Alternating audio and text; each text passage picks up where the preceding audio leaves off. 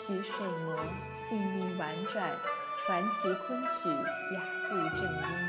欢迎收听中国昆曲社电台，我是潇潇。今天的节目为您播出《桃花扇·题画·清悲序》，演唱者石小梅。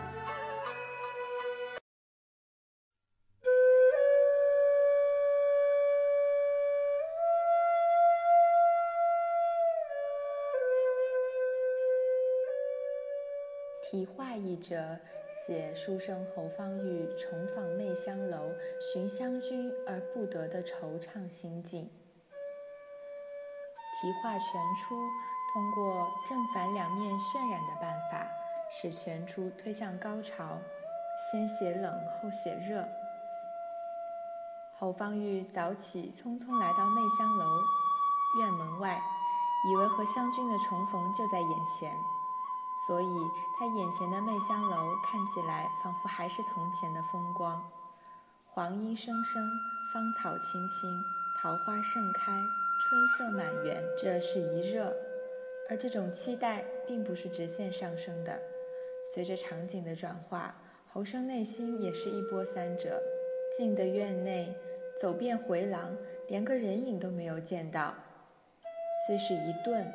但侯方域并没有想到湘君已离开媚香楼，反而认定是湘君春睡未起，还盼望着等他醒来转睛一看，认的是小生，不知如何惊喜里。一冷之后又是一热，一顿之后又是一生，所以当他拽开门帘，内心是充满了无限的憧憬的。《普天乐》中用“翠生生，一层层，一桩桩，艳浓浓”四个叠字句，描写湘君楼上的陈设，景中含情。叠字的重复和侯方域内心对湘君的怜惜之情融为一体。但山穷水复，接下来侯方域下楼，听见帘笼响，似有个人略喘，以为来者必定是将军。侯方域真是期待到极点，感情的叙事也热到极点，他内心应该是欣喜若狂了。直到这时，作者才把早为他准备的那桶冷水都头泼了下来。侯方域没有想到素昧平生的画室蓝田英，便急切地问道：“我且问你，爱那湘君哪里去了？”当蓝田英告诉他湘君被选入宫的消息时，侯放玉非常吃惊。怎的被选入宫了？几时去的？这真是如雷轰顶！侯生满心欢喜，却被泼得遍体冰凉。意外的惊变把侯生惊呆。美的毁灭是最能激荡人心的。面对着。侯生惊起，以手眼泪的痛苦和失望之情，观众怎能无动于衷？有了上文的层层铺垫，侯生的悲痛才十分真实。而《清悲序》就是此时吟出来的一支曲，将侯生内心的相思之情如排山倒海般倾泻而出。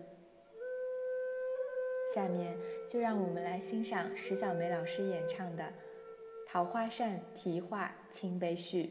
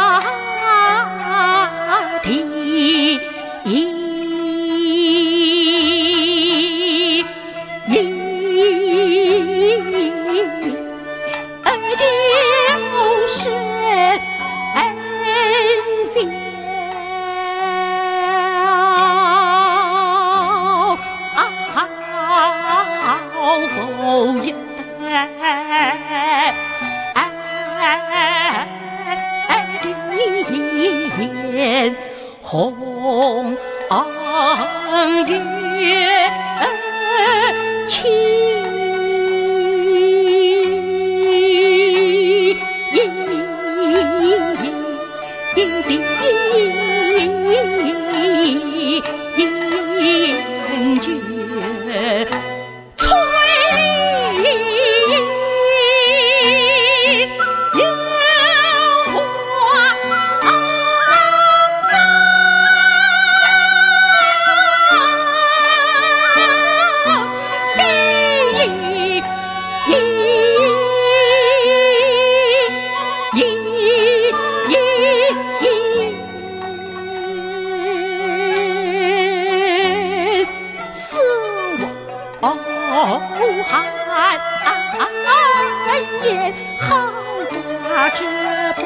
照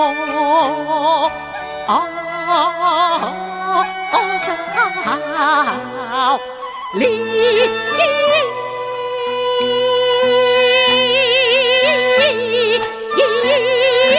身。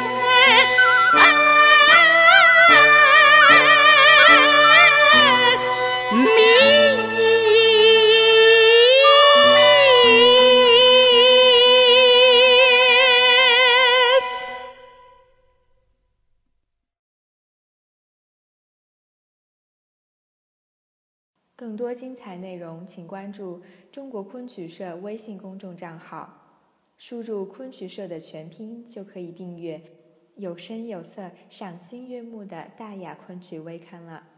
感谢您的聆听，我们下期再见。